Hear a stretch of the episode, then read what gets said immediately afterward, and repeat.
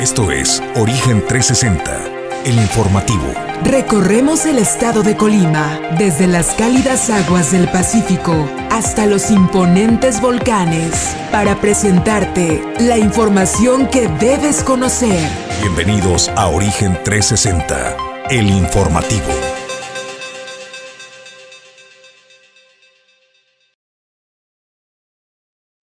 Qué gusto saludarle, bienvenidos en el último día del mes de mayo. Esto es Origen 360, el informativo. Generamos señal desde la ciudad y puerto de Manzanillo, Colima, México, para Origen TV desde Torrepuerto. Soy Jesús Llanos y como cada mañana es un gusto saludar a mi compañero de Fórmula y Conducción, Julio César González. Buenos días, Julio. ¿Qué tal, Jesús? Buenos días, buenos días al auditorio de Origen 360 que nos sintonizan a través de Origen Informativo. En el día de hoy, martes, le estaremos presentando los siguientes temas. Por ejemplo, tema increíble, pues con uso de la fuerza pública, con maquinaria pesada, el ayuntamiento se presentó con los comerciantes de Playa San Pedrito, los desalojó, destruyendo sus estantes que tenían ahí, sus stands que tenían ahí en esta playa, y son familias que son más de 15, 10 años vendiendo para buscar un sustento, de eso les estaremos platicando más adelante. Bueno, pues eh, también sigue el tema de la inseguridad. Le damos el conteo del fin de semana que acumuló una cantidad importante de personas eh, fallecidas, eh, víctimas, por supuesto, de ataques. Además, le presentamos en el comentario editorial de esta mañana eso, la inseguridad y cómo diputados en el Congreso del Estado de Colima del Movimiento de Regeneración Nacional sacaron la vieja confiable, la bronca de la inseguridad le corresponde a los gobiernos del pasado y son su responsabilidad lo que estamos viviendo en estos momentos en Colima. Esto y más en instantes a través de Origen 360 y nosotros como siempre agradecemos a quienes hacen posible que cada mañana presentemos el informativo con el primer café de la mañana cortesía de Puerto Café. Le damos la bienvenida.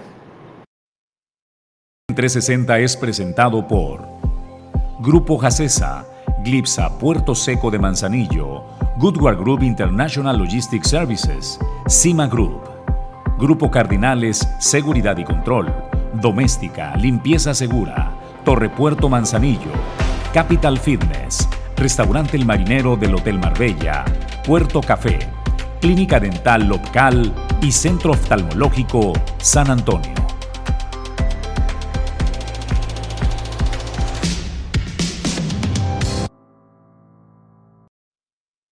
Vamos al tema editorial de este eh, martes 31 de mayo del año 2022. Hablemos de la inseguridad. Dio un posicionamiento en el Congreso del Estado, un integrante del Movimiento de Regeneración Nacional respecto a esta inseguridad que se vive en Colima. Y esto fue lo que dijo. Diputados de la bancada de Morena en el Congreso del Estado dieron a conocer un posicionamiento respecto a los hechos delictivos presentados en la entidad. En la rueda de prensa semanal, el diputado Armando Reina dio lectura al documento en el que responsabiliza de la inseguridad a los gobiernos pasados, además de criticar que el presidente de la Comisión de Seguridad en el Legislativo y ex colaborador del exgobernador Ignacio Peralta no se ha presentado en las sesiones convocadas por la Mesa de Coordinación para la Seguridad y la Paz. Asimismo, manifestaron su solidaridad con las familias afectadas. El tema de seguridad, como saben, pues ha generado eh, una serie de desencuentros entre los integrantes del grupo de Morena y los del bloque de los exhortos, quienes en pocos meses pues han olvidado la condición sumamente desastrosa que nos heredaron de tantos años de malos gobiernos prianistas. Colima vive el día de hoy las consecuencias de tantas décadas de gobiernos que desatendieron no solo la seguridad pública, de la que gozaba hace muchos años. También sufrimos el resultado de la, de la desatención histórica a esas bases sociales que logran generar paz. Dijo que por parte de la bancada morenista existe el compromiso de trabajar por la seguridad con el gobierno estatal, la fiscalía y los gobiernos municipales sin distingos de colores partidistas. En la rueda de prensa, las y los diputados presentaron asimismo adelantos de las propuestas que llevarán al Pleno y las que ya se encuentran en análisis para aprobación, como la presentada por el legislador Romo, que busca beneficiar a las organizaciones de la sociedad. Tanto los ayuntamientos como en el Estado, a todos los bienes que tienen estas este, asociaciones eh, privadas, pues se les den incentivos para, eh, ya sea descuentos en pagos de impuestos y de bienes eh, que cuenten como automóviles, como eh, prediales, tanto para el Estado como para los municipios. Esta iniciativa se, presenta para darles más apoyo a ellos como sociedad, ya que también los, ellos destinan mucho de sus eh, operaciones o de su eh, trabajo en bienestar de la sociedad. De la misma forma, la diputada Viridiana Valencia recordó la iniciativa para que el transporte público porte códigos QR que identifique a los choferes. La diputada Andrea Naranjo una modificación para la protección de los animales. El diputado Alfredo Álvarez una propuesta de modificación a la ley de educación para fomentar el reciclaje y la diputada Isabel Rodríguez que repasó los alcances de las leyes en favor de la mujer. Para Origen 360, Edgar Torres Velázquez.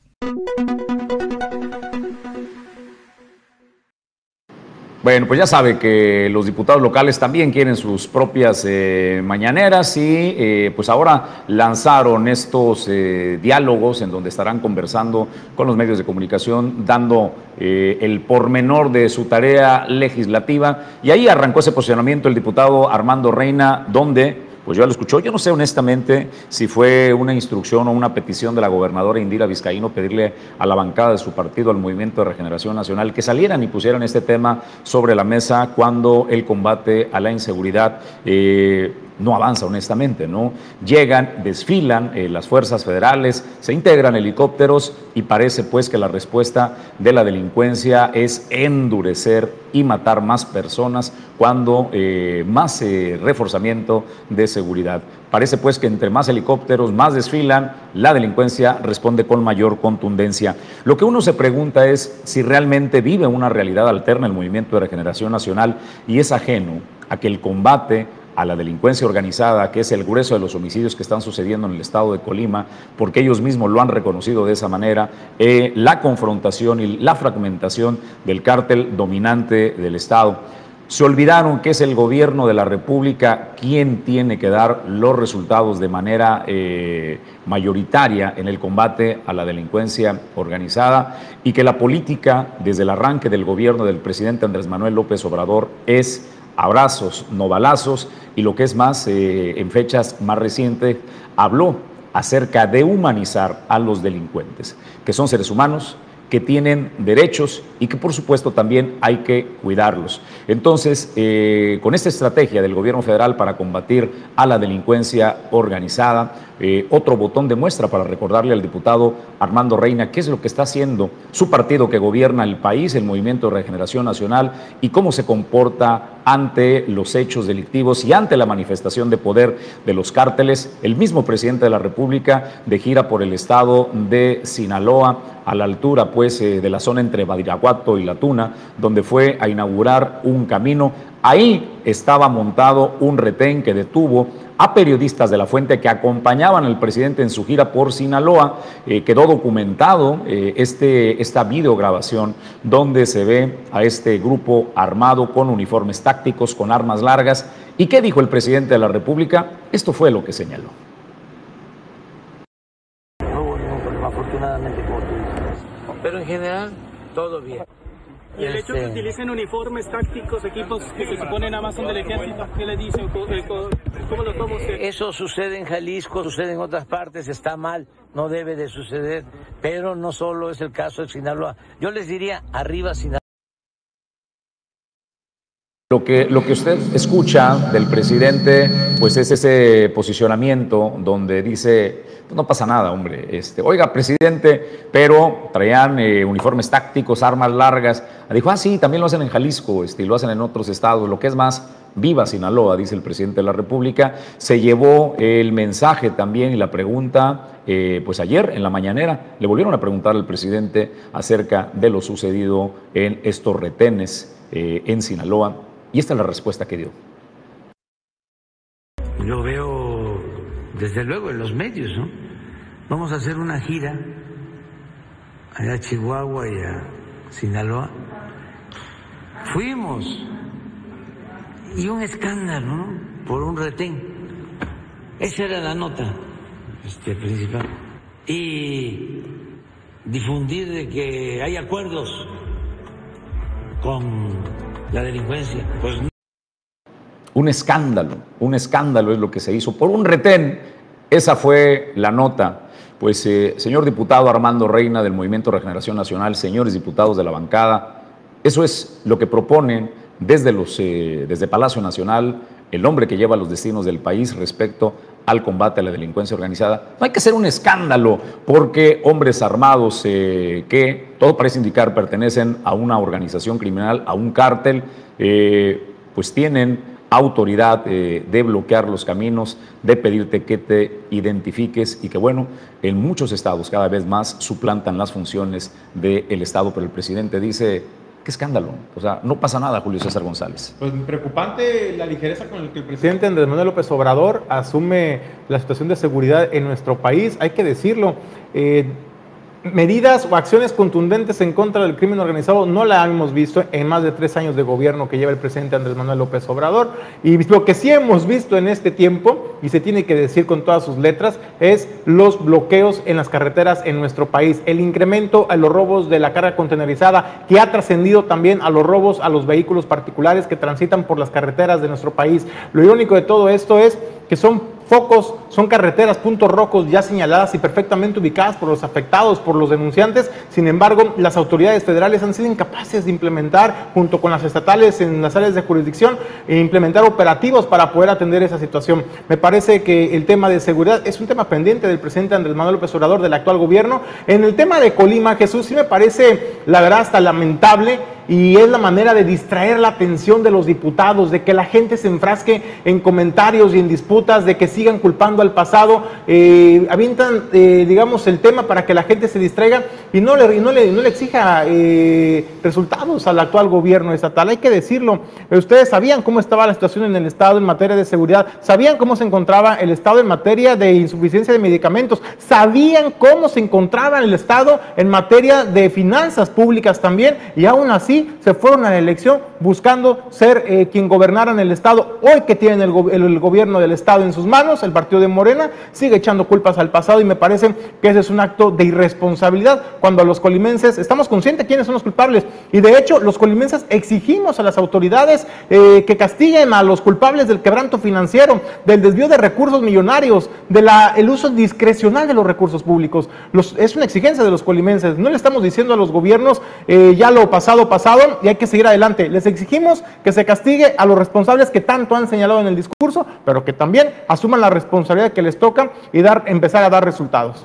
Pues eh, vamos a más información. Antes el corte comercial y regresamos en instante con más. Cuando regresemos del corte comercial, eh, le doy un avance de nueva cuenta, de nueva cuenta, la alcaldesa Griselda Martínez vuelve a mostrar ese rostro eh, intolerante y sabe con quién está duro. No está duro contra los delincuentes. La fuerza pública en el puerto de Manzanillo no se usa para combatir a los delincuentes, para combatir a la inseguridad. No, todo el peso de la fuerza pública para desalojar ya sea deportistas o ahora a comerciantes en la playa de San Pedrito, donde la alcaldesa les echó la planadora. Esta información después del corte, no se vaya. Esto es Origen 360, la información desde todos los ángulos.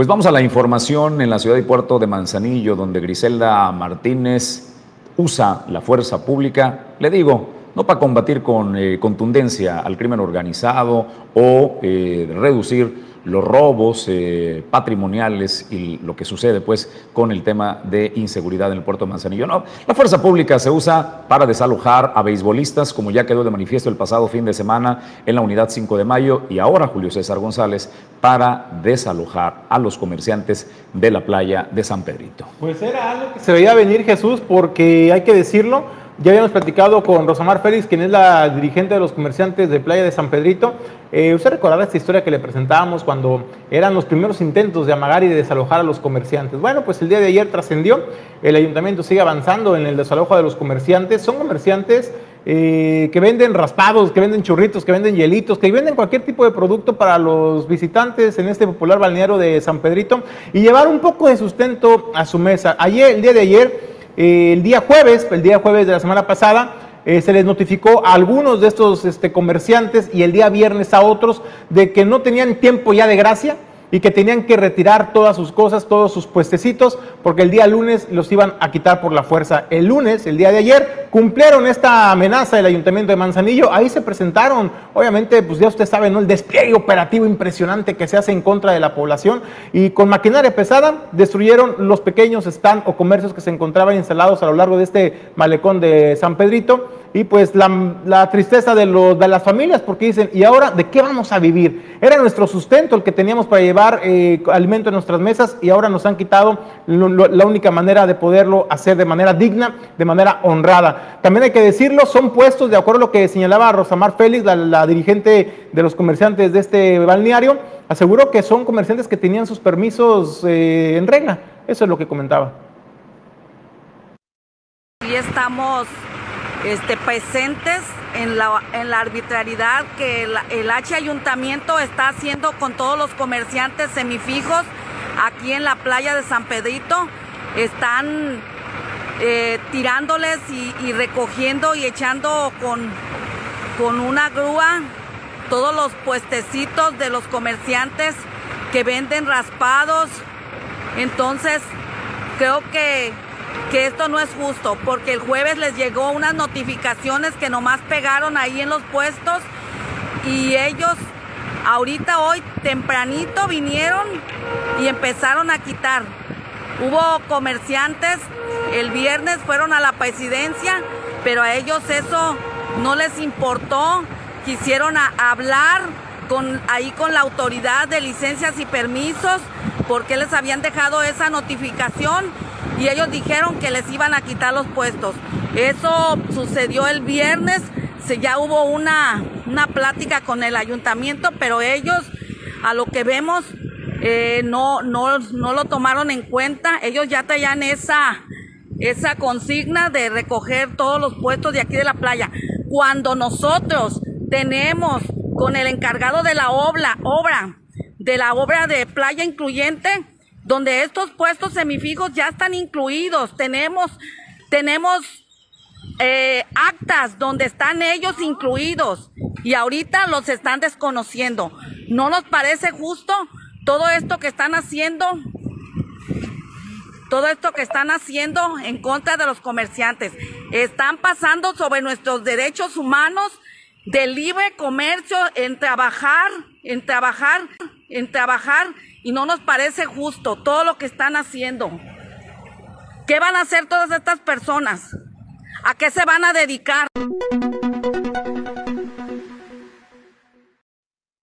Pues es lo que denuncian los eh, comerciantes semifijos que estaban en la playa de San Pedrito, donde pues eh, usted ya lo vio, ¿no? Con el uso de la fuerza pública, con maquinaria, llegaron, destruyeron estas, eh, pues estos puestos que tenían los eh, vendedores. Nosotros vamos a otros temas y a más información. Bueno, pues eh, Edgar Torres nos da cuenta de la jornada de violencia que se vivió el pasado fin de semana en la zona metropolitana de Colima, donde hubo 11 personas fallecidas, 5 lesionados. Este es pues el recuento de este fin de semana. Edgar Torres con el reporte. jornada violenta del fin de semana dejó en la zona metropolitana de Colima 11 personas fallecidas y 5 lesionadas, informó el vocero de la Mesa de Coordinación Estatal para la Construcción de la Paz y la Seguridad, Gustavo Joya Cervera. En conferencia de prensa, indicó que en lo que va del año se han cometido 393 asesinatos. En relación a los incidentes del domingo, expuso que en el acontecido en un bar por Ignacio Sandoval, en el que una mujer perdió la vida, así como el ocurrido cerca de Casa de Gobierno, las víctimas estarían relacionadas con grupos de la delincuencia. En el primer incidente fue capturado el presunto responsable del ataque. Decirles que la mujer que falleció y uno de los lesionados tienen una relación familiar directa porque son hijo y sobrina de una mujer vinculada con una célula criminal con presencia en el Estado, identificada como María Lourdes, y que tiene, reitero, diversos antecedentes con registro en la base de datos de la Fiscalía del Estado y que Respecto a los dos menores reportados como desaparecidos el pasado viernes 27 de mayo y cuyos cuerpos fueron localizados el sábado 28, informó que se realizan las investigaciones que esclarezcan los hechos. Asimismo, explicó que ambos fueron identificados y entregados ya a sus familiares. La Fiscalía del Estado y el resto de las autoridades estatales, desde un inicio, mantuvieron contacto permanente y comunicación directa con los familiares de ambas víctimas. Una vez que se identificaron plenamente los cuerpos de estos jóvenes anteriormente denunciados como desaparecidos, han sido entregados a sus familiares. Uno de ellos, el más joven, el de 14 años, fue entregado hace unas horas a su familia. El otro desde el día de ayer. Se iniciaron las carpetas de investigación correspondientes respecto a si el recrudecimiento de los actos violentos el fin de semana obedecen a una respuesta por parte de la delincuencia a la llegada de elementos de la Sedena y la implementación de un helicóptero a los patrullajes, dijo que esto forma parte de la estrategia federal e ignora la relación que pueda existir entre uno y otro evento. Reitero, el tema de la eh, presencia aquí de elementos de la Secretaría de la Defensa Nacional que arribaron este, el a estrategias del propio gobierno federal, porque esto, grupo de tarea viene de la quinta región militar, ¿verdad? Y es a, a, petición seguramente de la Secretaría de la Defensa Nacional en su sede en Colima que la presencia de este personal castrense se dio, ¿verdad? Sin... Gustavo Joya Cervera, aseguró que la movilización de fuerzas federales en el Estado no significa que en un día se terminarán los actos violentos, sino que es un trabajo constante de todos los días, por lo que no se pueden, dijo, echar campanas al viento. Para Origen 360, Edgar Torres Velázquez. Bueno, pues eh, lo que dice el vocero de, seguridad eh, acerca de que parece que la delincuencia eh, responde cuando se endurecen pues o se refuerza los operativos de seguridad. Dice, esta cantidad de muertos del fin de semana es en respuesta por la presencia de las fuerzas federales, este operativo de seguridad por parte del ejército mexicano, la, por supuesto la Guardia Nacional.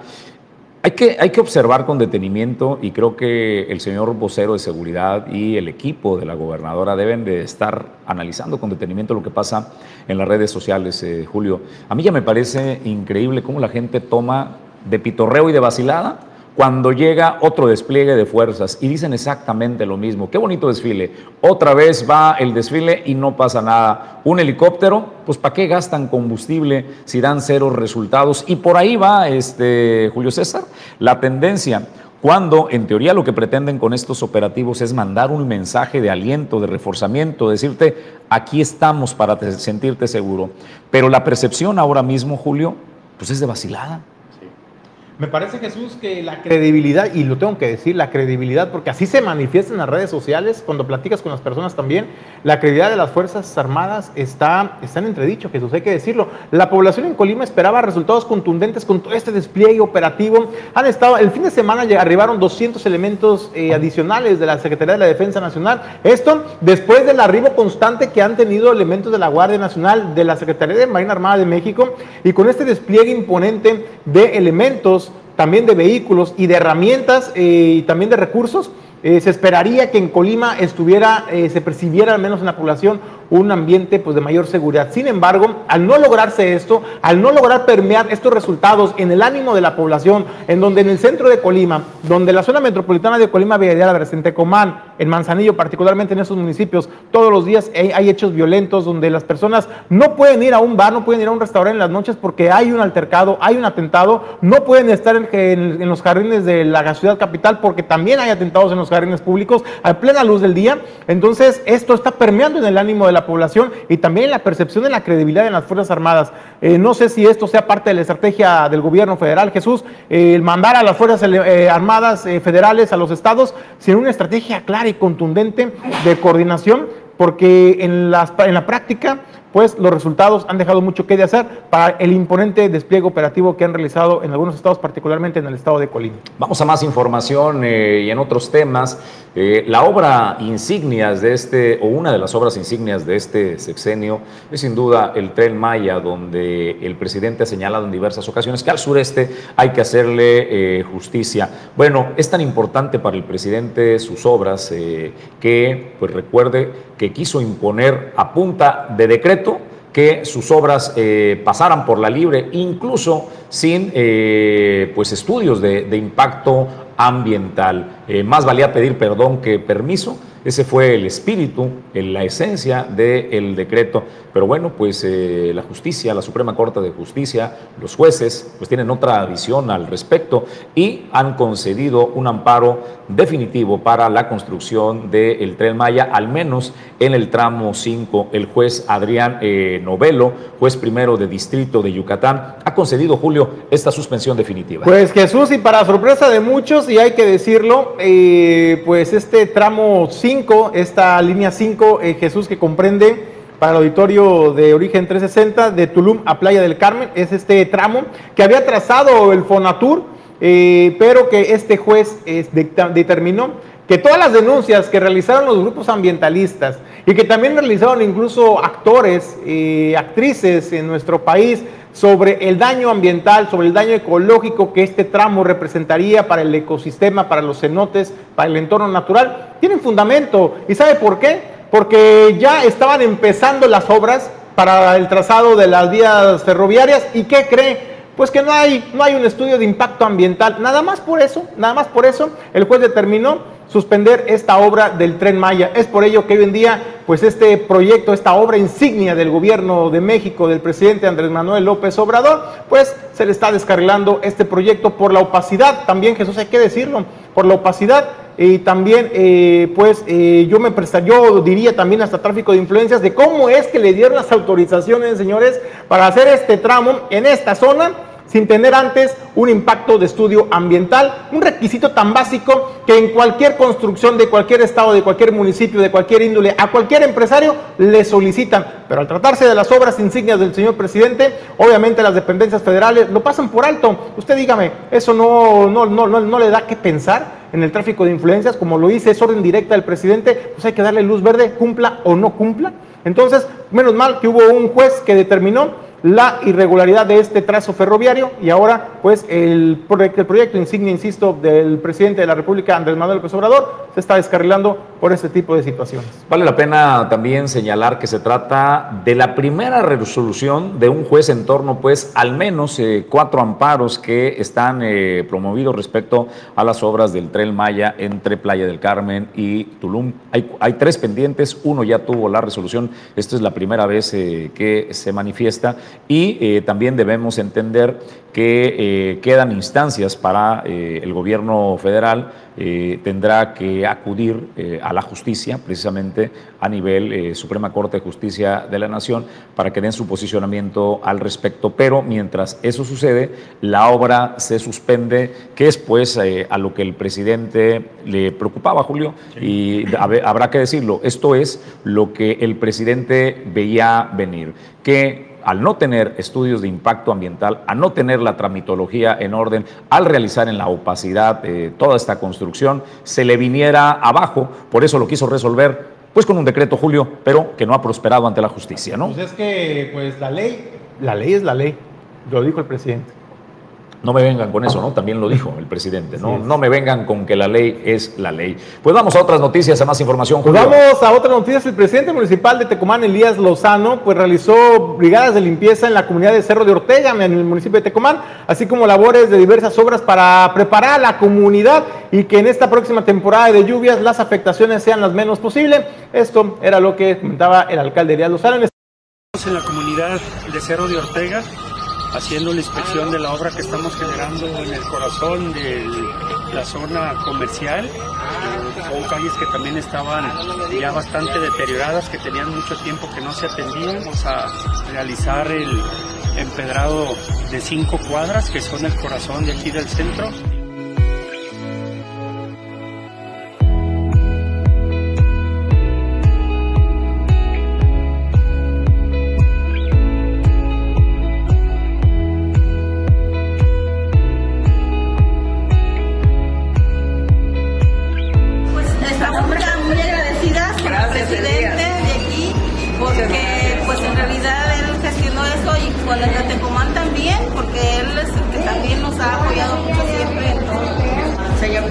Que nos mandó las despensas y a todo el equipo que trae Jorge, porque gracias a Dios uno viene y siempre nos atienden con buen modo.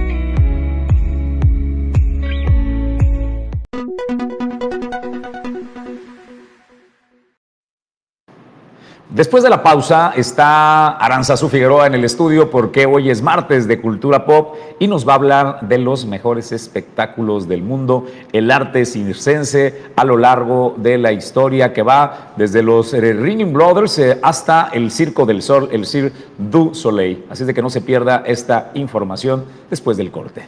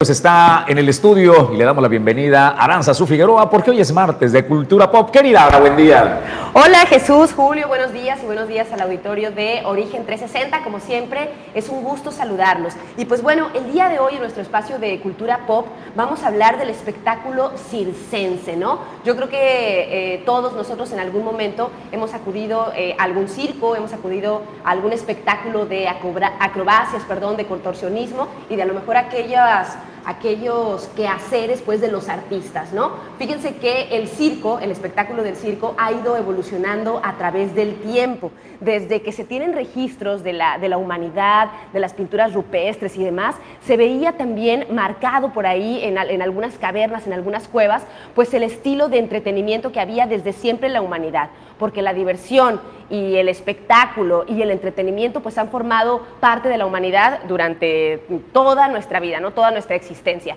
Y pues ha ido avanzando, ¿no? Se dice, por ejemplo, que los primeros espectáculos circenses tenían que ver con una arena, un círculo de arena, un jinete que iba arriba, por supuesto, de un caballo y que dependía de un caballo fuerte y un jinete ágil para que la gente pudiera por ahí este, divertirse ante ese espectáculo, ¿no? Fue avanzando también y después a cualquier actividad que fuera, eh, que fuera de divertimento, pues para las audiencias, se le podía también considerar una especie de circo, que eh, la palabra circo viene de Grecia y tiene que ver con el entretenimiento de las masas, ¿no? Inclusive, por ejemplo, los espectáculos que tenían que ver con los gladiadores o espectáculos navieros y demás, algunos otros bastante eh, pues sangrientos, también se les podía denominar circo, ¿no? Por eso, porque era un poco de entretenimiento para las masas, entretenimiento para el Lo que hemos visto hasta hoy en día, pues es que eh, este, este tipo de espectáculos circenses lo que nos hace es entrar en un mundo de fantasía, un mundo de magia donde las artes escénicas, acrobáticas y además con diferentes elementos, pues nos muestran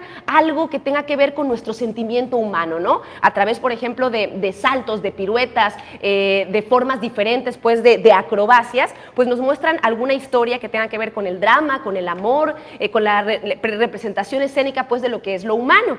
Pues a lo largo también del tiempo se ha ido como modificando lo que son estos espectáculos, ¿no? Por ejemplo, eh, a lo mejor en este siglo fue, ya fue en el siglo XXI, en los años 2000 más o menos, pues que empezó a considerarse que el, el espectáculo o los circos con animales, pues no eran algo em, equitativo para ellos, ¿no? O sea, ellos estaban en desventaja ante nosotros, los seres humanos, que podemos, em, que podemos dominarlos, que podemos domesticarlos para que, para que hagan algún tipo de, de, espectáculo y se notó pues que los animales no tenían como muy, muy bien sus facultades mentales, que estaban frustrados y demás, y se ha ido como retirando eso. No es todavía como en todo el mundo, sin embargo, sí hay ya muchísimos más espectáculos que tengan que ver con las acrobacias, con la tecnología a lo largo pues de cómo ha ido avanzando y no tener que utilizar a los animales para los espectáculos y demás. Fíjense que además pues de, esta arena que les comentaba, de un, jinete encima de, un caballo, pues se fueron, se fueron diversificando los estilos de circo, a lo mejor con este, bufones, con zancos, payasos y todo lo que tuviera que ver con el divertimento, como les decía, de las masas, ¿no? Y hay unos espectáculos en el mundo que son considerados los mejores y que también han ido evolucionando a través de los años. Les vamos a presentar algunos de los circos más padres que existen hasta hoy en día y que por supuesto han ido como, en este cambio de, de, paradigma, ¿no? en este cambio tecnológico también para hacer de los espectáculos pues algo mucho más visual, algo mucho más artístico y no precisamente algo de abuso hacia, hacia otros seres como son los animales. Fíjense que les vamos a hacer aquí un como un conteo pues de los espectáculos más famosos del mundo, ¿no? Uno de ellos es el antiguo Circo de Moscú, que fue creado en el año de 1880 y pues tenía exhibiciones ecuestres en su mayoría y también animales, animales domesticados, ¿no? Después se fueron sumando por ahí las, acrobacias, perdón, en, este, en, en motocicletas, los equilibristas, los marabaristas y después inclusive se convirtió el antiguo Circo de Moscú en la escuela de payasos más importante de Europa. Hay otro circo que también es muy, muy famoso y, este cuando vi todo lo que se hacía pues en, él, fue uno de los que más me llamó la atención para poder presenciar algún día, ¿no? Es un circo que se llama el Circo Plume de Francia. Este fue creado en el año de, 1800, de 1984 y se caracteriza por el espíritu festivo y onírico en, en las puestas en escena, ¿no? Un estilo poético donde los artistas copian a lo mejor el comportamiento del hombre y también como la forma en la que se desarrollan o se desempeñan pues los animales, o sea, en el disco Plume de Francia, en vez de tener animales, empezaron a imitar a los animales en este espectáculo poético y onírico. Así lo han eh, descrito, ¿no? Después está también, por ejemplo, el circo de Chengdu en China, que este circo fue famoso porque lo, lo, lo presentaron en los Juegos Olímpicos también de Pekín del 2008, ¿no? Y tiene que ver con un espectáculo de acrobacias con temáticas de la cultura china. Y también es uno de los circos más famosos del mundo, el circo de Chengdu de China. Después está el el, circo Big Apple en los Estados Unidos, que fue creado en, en, 1977, y como todos los otros circos, pues tiene que ver con la cultura, ¿no? Por ejemplo, este circo, el Big Apple, que es de Estados Unidos, se dice que tiene un espectáculo completamente hollywoodense, ¿no? O sea, una cosa así como si estuvieras en una película, pero a través del espectáculo. Y ya hay otros dos circos que en el último tiempo han tomado muchísima fuerza. Uno es el, el, del, el Cirque du Soleil, el Circo del Sol, pues, que tiene como su sede en Canadá y que se considera un espectáculo actual, un espectáculo moderno. Y esto porque, por supuesto, que prescinden completamente de eh, la participación de los animales y lo que, hacen, lo que hacen en el Circo del Sol es valerse también de la tecnología, de la música, de las luces, de toda una experiencia inmersiva para los espectadores. Este es uno de los ejemplos del cine moderno y hay otro, tenemos un representante en Latinoamérica que se llama Fuerza Bruta. Es un, es un, este, es un circo de Argentina que también ya se ha hecho famoso a través del mundo y que como su nombre lo dice, tiene la, la, la intención de a través de las acrobacias, de la escenografía, de la tecnología, también como por el estilo del Circo del Sol, pues poner en escena todos los sentimientos humanos, ¿no? Ver, por ejemplo, la valentía, la tristeza, eh, la alegría, ¿no? También mostradas a través de, de, movimientos, a través de acrobacias y a través de, eh, de todo, pues, un, de, todo, de toda una atmósfera que te sumerge por completo, igual que el Disco del Sol. También ha ido cambiando, por ejemplo, esta onda de que antes era un espectáculo ahí, ¿no? Hagan de cuenta que estaba una arena y todos los espectadores estábamos alrededor. El estilo del circo, como el Circo del Sol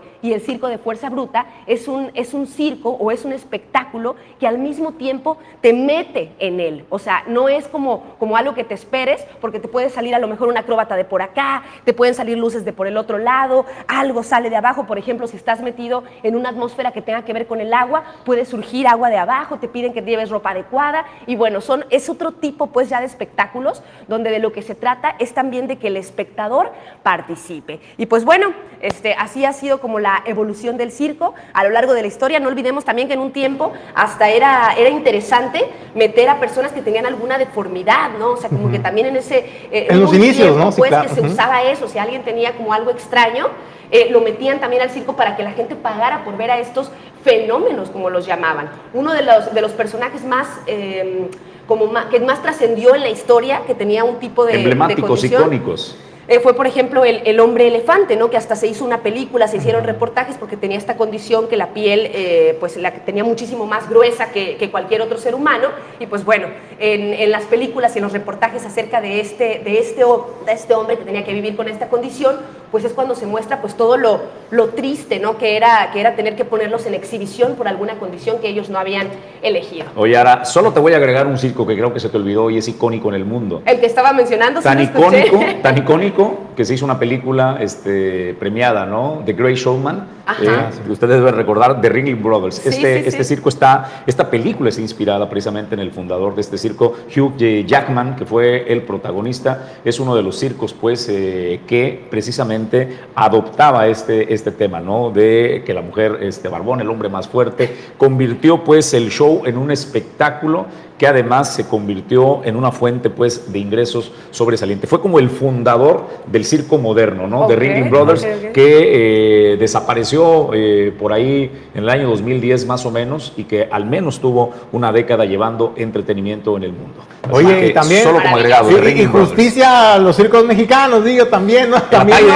Ah, hay, hay, quienes nos entretuvieron de chamacos. Los sea, hermanos Fuentes Gasca. Hermanos Fuentes Gasca, eh, hermanos Ataide, o sea, la verdad es que ¿quién no disfrutó con los hermanos hermanos Fuentes Gasca, con los Ataide cuando venían aquí al circo? Eran son los imperdibles sí, claro. cuando uno estaba chavito. Entonces, la verdad, pues son, son recuerdos muy bonitos. Y ¿sabes qué? Yo sí reconocer a estos talentos, a los nuevos circos, eh, porque dejan de lado lo que es el uso de los animales. Me parece que ese fue, para mí, fue un, una decisión de lo más atinada. Sí. Aprendes a que puedes divertirte sin explotar o maltratar a los animales, porque hay que decirlo, en el adiestramiento son sometidos a, a estrés tremendo, agresiones a los pobres animales. Entonces, yo sí celebro bastante que ahora podamos disfrutar de un evento circense eh, ya más natural, más artístico, más cultural. Creo que, creo que vamos por buen camino en ese sentido. Y creo, eh, para cerrar, Aranza, que el máximo exponente moderno de los circos de hoy, sin duda alguna, es el Cirque du Soleil, el sí. Circo el del Sol, sí, wow. con sede en Canadá, Canadá, y que, bueno, tiene establecidos espectáculos alrededor del mundo, ¿no? Su principal fuente de financiamiento era en Las Vegas. En Las Vegas hay al menos siete espectáculos.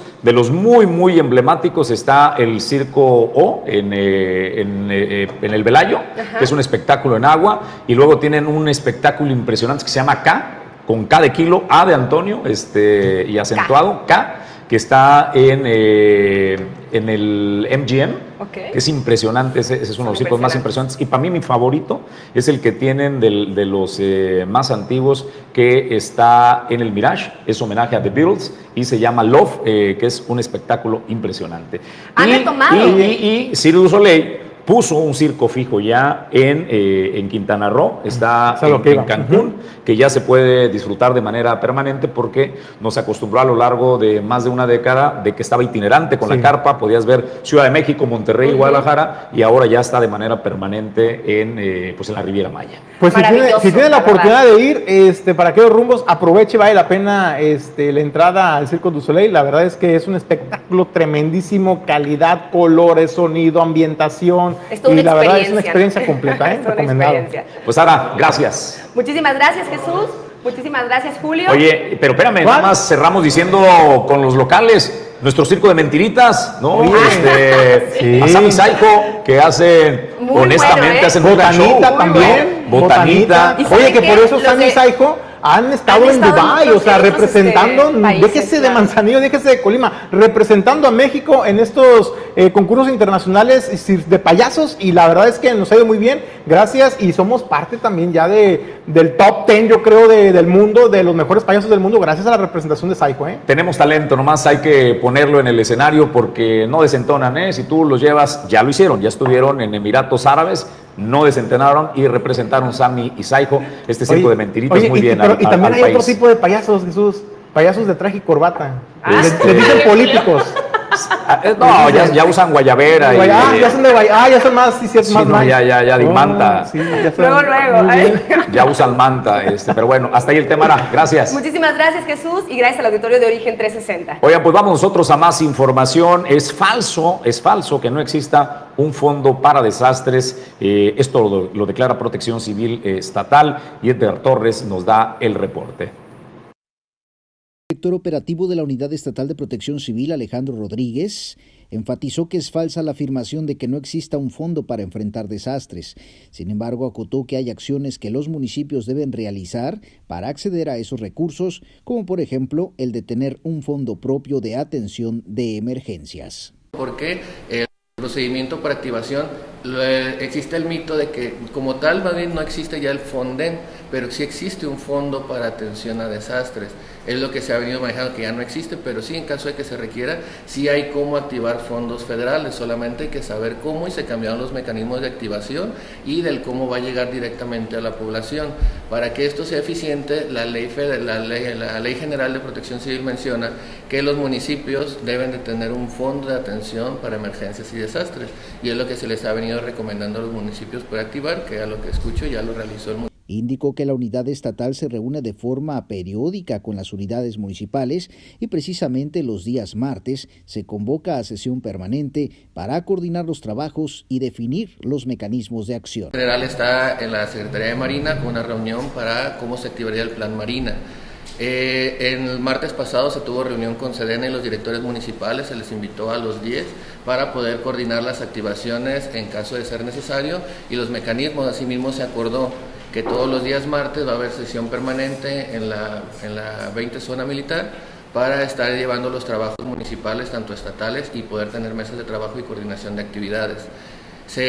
Finalmente hizo un llamado a la población a que tome su responsabilidad de no tirar basura en las calles o sitios indebidos, dado que la causa de las inundaciones en la temporada de lluvias es el taponamiento de los drenes por los desechos sólidos. e invitar a la población a que, como ya bien lo mencionaban, las principales inundaciones son por basura. Debido a la zona geográfica y la inclinación que tenemos, eh, el agua tiene demasiado escurrimiento, por ende, donde se llegan a ver inundaciones comúnmente es porque se estuvo tirando basura, se, se tapan las bocatormentas y por ende viene este tipo de, riesgo. Les invitar a la población a evitar estas prácticas, eh, limpiar sus calles ahora que empiecen a- a estar lloviendo Invitarlos también a que toda la información que se publique sea por medios oficiales, debido a que nosotros tenemos un sistema nacional para el alertamiento temprano en el cual nos puede avisar hasta cinco días previos a que nos pueda impactar un fenómeno perturbador de este tipo, de hidrometeorológico. Para Origen 360, Edgar Torres Velázquez.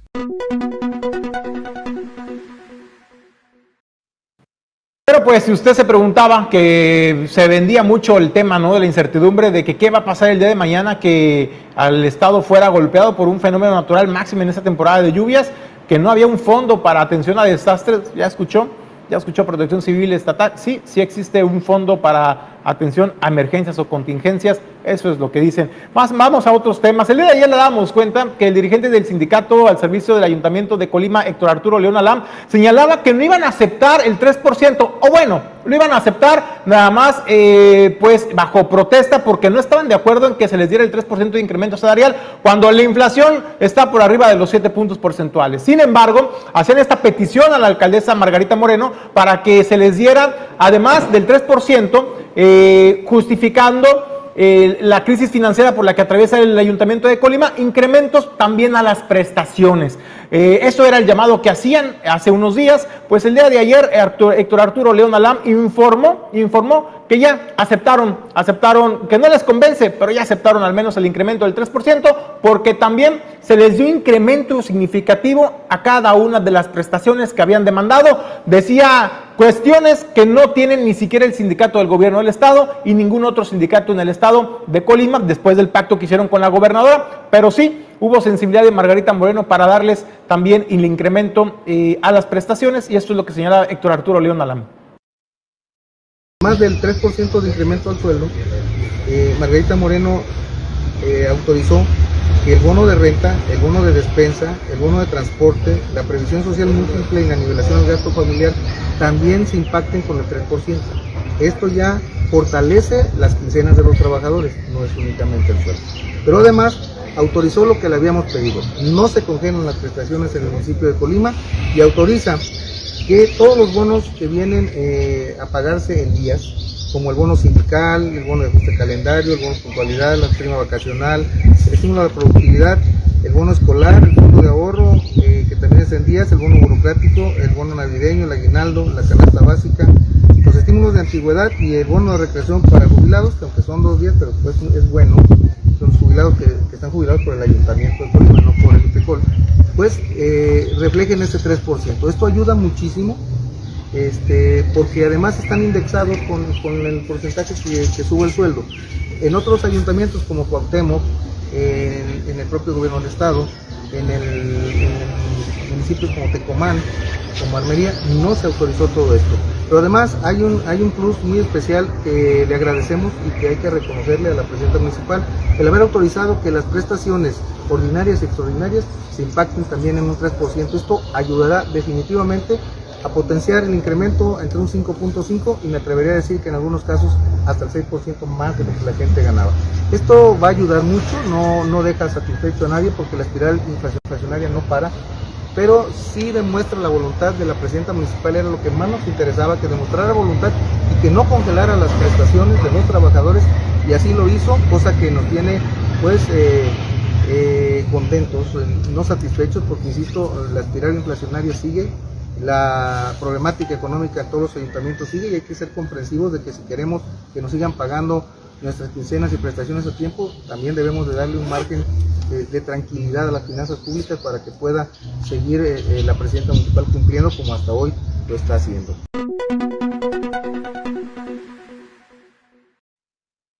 Está llegando un reporte de barrio donde eh, pues denuncian en la escuela secundaria Diego Rivera eh, hay un enjambre, eh, usted lo ve ahí en círculo rojo, y bueno, pues les preocupa eh, el riesgo que puede representar para la seguridad de los estudiantes. Ha ido pues eh, creciendo una tendencia, eh, Julio, amigos del Auditorio de Origen 360, acerca pues de la importancia del cuidado a las abejas, el protagonismo que tienen las abejas pues este, en nuestra vida, ¿no? Hemos eh, dimensionado por qué tenemos que, que cuidarla y poco a poquito hemos entendido pues eh, que no es la mejor idea llegar eh, y destruir los enjambres, matar las abejas, ¿no? Deben de tener un tratamiento. Lo ideal y lo que se recomienda es primero resguardar a los niños, a las personas, evitar que se acerquen y que tengan un contacto. Es extrañísimo que un enjambre de abejas llegue y ataque a las personas directamente. Regularmente reaccionan ante un ataque, ¿no? Cuando llegan y lo patean, cuando llegan y lo apedrean, que le avientan el balón, que llegan con una rama y lo pican, es cuando eh, el enjambre o las abejas responden a, ese ataque. Pero eh, si se respeta, si se marca una distancia en lo que se hace un adecuado manejo, yo no digo que hay que dejarlo ahí, pero hay un manejo adecuado por parte de los expertos de protección civil y demás y normas ya internacionales para el cuidado de las abejas, porque queda demostrado que si matamos a las abejas, Julio César, la vida en el planeta, nos estamos atacando a nosotros mismos. Por eso es importante que consigamos este equilibrio, cuidar a los niños, eh, cuidar la salud de las personas, de los, seres humanos, pero también necesitamos, Julio, cuidar a las abejas. Fíjate, Jesús, en el reporte nos decían los padres de familia que temen porque, pues ahorita en esta temporada de calor, las abejas obviamente se alborotan, están más eh, susceptibles Además de que se encuentra, pues obviamente en una, dentro de un plantel escolar y de repente, pues como tú comentas, puede ver que al chavito se le, se le vaya el balón y entonces se puede, puede presentar una situación de emergencia. Aquí lo delicado, Jesús, es de que es de competencia de la Zagarpa, de la Secretaría de Ganadería de Agricultura, Ganadería y Pesca del Gobierno de México, pero no hay ni ni recurso humano ni material para poder dar la atención. Protección Civil Municipal de pronto le entra al quite cuando es una situación de emergencia, eh, pero hay que decirlo, no es competencia de Protección Civil Municipal, es competencia de otras instancias y para ello se requiere de coordinación. ¿Qué es lo que está pasando en, últimamente cuando se reporta un enjambre? Pues tienen que los vecinos, las familias o algunas autoridades de pronto pues tienen que llegar y lamentablemente exterminarlas, ya sea con jabón o con fuego las tienen que exterminar, porque no hay manera de hacer un aseguramiento adecuado, seguridad para las abejas, pero también seguridad para las, personas que intervienen y pues ese es el llamado a las autoridades del gobierno federal, pues para que destinen más recursos humanos y materiales para que se puedan hacer un manejo adecuado de esta especie. Vamos nosotros eh, a otros temas y a más información. En Villa de Álvarez, pues no encuentran la fórmula para el combate a la inseguridad, al menos ahí están intentando hacer algo, ¿no? Porque yo veo, eh, Margarita Moreno, en esta capital del estado, que el tema de seguridad pareciera que un tema para ella no, no existe, ¿no? Sin embargo, creo que hay que reconocerle a la alcaldesa de Villa de Álvarez que está buscando la fórmula para dar resultados en la estrategia de seguridad. Estará un eh, marino al mando de la Secretaría, perdón, de la Dirección de Seguridad Pública en Villa de Álvarez, de acuerdo a lo que Esther Gutiérrez, Tey Gutiérrez, nos presenta. Dan, bienvenido, bienvenido a este municipio de Villa de Álvarez. Necesitamos de muchas manos, de mucho talento, de mucho trabajo, de mucha, de verdad, de mucha entrega y dedicación porque la corporación policíaca necesita de ti las 24 horas y los 365 días del año. Tenemos un problema que no podemos ocultar. Sabemos que los índices delictivos nos han rebasado y que estamos muy preocupados y preocupados ¿verdad? Precisamente por los, los muertos que ha habido y que son familias que están sufriendo, ¿verdad? Muchísimo por la pérdida de sus seres queridos. Ahí, capitán, queremos pedirte que junto con las personas de la Marina que van a venir a fortalecerte, podamos hacer un solo equipo con la corporación municipal para que podamos sumar voluntades y podamos darle mejores resultados a la población que tanto necesita y que tanto anhelamos los y las villalvarenses. Bienvenido a nuestra corporación, bienvenido a nuestro municipio, pero también, capitán, decirte que no hay tregua, necesitamos trabajar día a día, codo a codo, para que tengamos unos mejores resultados para nuestra gente que tanto lo necesita. Primeramente yo quisiera agradecer a las autoridades del municipio por la confianza que me han brindado para nombrarme como director de Seguridad Pública, Tránsito, Vialidad y Protección Civil de este municipio, cargo que desempeñaré con estricto apego a una cultura de derechos humanos, con estricto apego a la legalidad y siempre respetando las instituciones. Mi presencia en este municipio pues no es más que el trabajo constante, la articulación de los esfuerzos que está que se harán con el gobierno estatal y con el gobierno federal, justamente para atender los temas de, inseguridad. Muchas gracias. Mire, les soy honesto, yo, yo apenas el, día de, ayer llegué aquí al, Estado, realmente lo tengo nociones de, cómo está el, tema de la seguridad, pero, pero creo que si bien es cierto que la inseguridad es en muchas de las partes de la República, a veces se requiere de un diagnóstico preciso, de un diagnóstico puntual de realmente cuáles son los, los factores que, que están eh, generando. Entonces, decirles en este momento un, día, una fecha, un plazo, yo creo que sería aventurarme a algo que, que difícilmente alguien podrá tener la certeza. Pues don Inocencio Guzmán dice que va llegando, como dice Lalo Pimienta, dame chance, dame chance, porque le preguntan, oiga, don Inocencio, ¿y como para cuándo los resultados de seguridad? Dijo, no, yo vengo llegando, yo vengo llegando porque ya nos llevamos así de feo. Este, eso es lo que planteó prácticamente el director de seguridad, el nuevo director de seguridad eh, pública, que es eh, un marino que estará a cargo pues de, de Villa de Álvarez, y dice que no hay diagnóstico que va a llegar, que va, tiene que Diagnóstico ver. propio, porque, sí, claro, no, porque no, no, el, el, ayuntamiento de Villa de Álvarez, el secretario del ayuntamiento, le entregaron un, obviamente un estudio, eh, un reporte de la situación de inseguridad o de seguridad que prevalece en Villa de Álvarez para que esté informado y empapado de las situaciones, de las zonas detectadas como fo focos rojos, de robos, de asaltos, de homicidios, para que se pueda plantear una estrategia. Por eso él decía, bueno, no hay un estudio propio o un balance propio, tengo que hacer mi propia chamba para poder determinar las estrategias. Y una, un acotamiento también importante. Eh, en días pasados se suscitó una polémica donde señalaban eh, por la destitución de la, de la directora de Seguridad Pública, eh, Edith Pérez Vuelvas. Sin embargo, bueno, ella presentó su, su, renuncia el día de ayer y esto obedece a una estrategia de seguridad, porque de acuerdo a lo que se plantea en las mesas de seguridad todas las semanas, ahí se determinó que lo ideal sería que todos los directores de la seguridad pública municipales fueran emanados de las Fuerzas Armadas para tener una mejor coordinación en la estrategia de seguridad. Por ello se hace este cambio en el Ayuntamiento de Villa de Álvarez y obviamente pues con la esperanza de los villalvarenses de que las cosas mejoren. Bueno, pues eh, insisto, ¿no? Al menos en Villa de Álvarez eh, intentan, eh, plantean nuevas estrategias. Yo no veo, este, Julio, a la alcaldesa de Colima, Margarita Moreno, que se ocupe siquiera eh, de, ese tema. Para ella es más importante ir a hacer un live de un árbol que se cayó y que están cortando. Temas de inseguridad, de asesinatos de jóvenes, baleados, robos, eh, incendios en comercios, automóviles.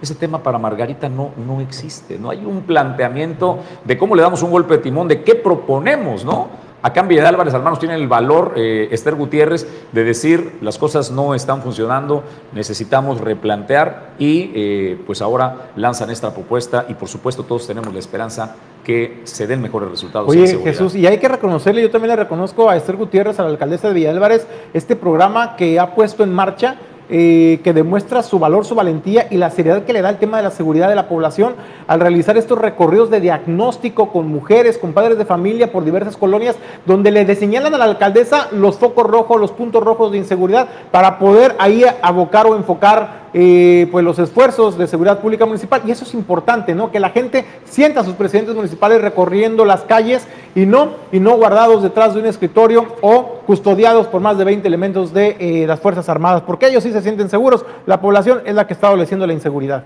Pues momento de agradecerle el favor de su atención a nuestra querida Aranzazú Figueroa que nos acompañó la mañana de hoy con Cultura Pop, a Edgar Torres desde la capital del estado, muchísimas gracias a todo el equipo que eh, colabora para Origen Informativo, Pedro Ramírez al frente de los controles, Ulises Quiñones en la producción general, Julio César González, nos vamos. Mañana 7.30 de la mañana con más información. Soy Jesús Llanos, a nombre de este gran equipo le deseamos que tenga un extraordinario día.